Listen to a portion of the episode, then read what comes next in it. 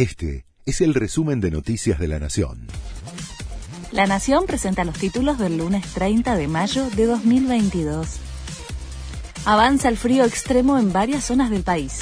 El Servicio Meteorológico Nacional advirtió que esta semana bajarán las temperaturas y que en muchas ciudades del país se registrarán mínimas bajo cero.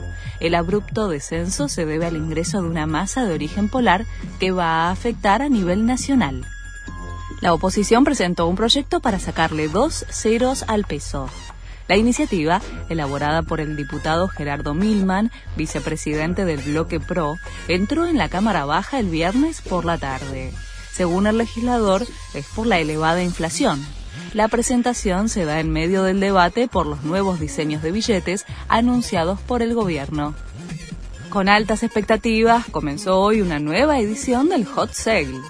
El evento de ventas online con descuentos termina el miércoles. Los organizadores esperan replicar el crecimiento del 20% registrado en 2021, aunque evitaron hablar de niveles de facturación.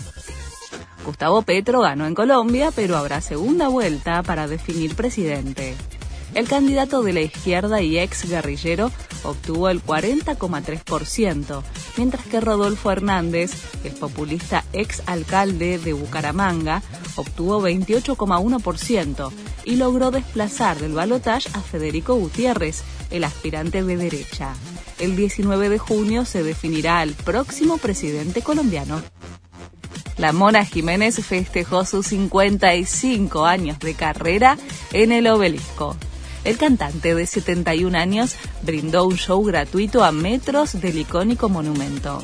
El rey del cuarteto, pese a las bajas temperaturas, reunió más de 120.000 personas que disfrutaron del show y de sus mejores temas. Este fue el resumen de Noticias de la Nación.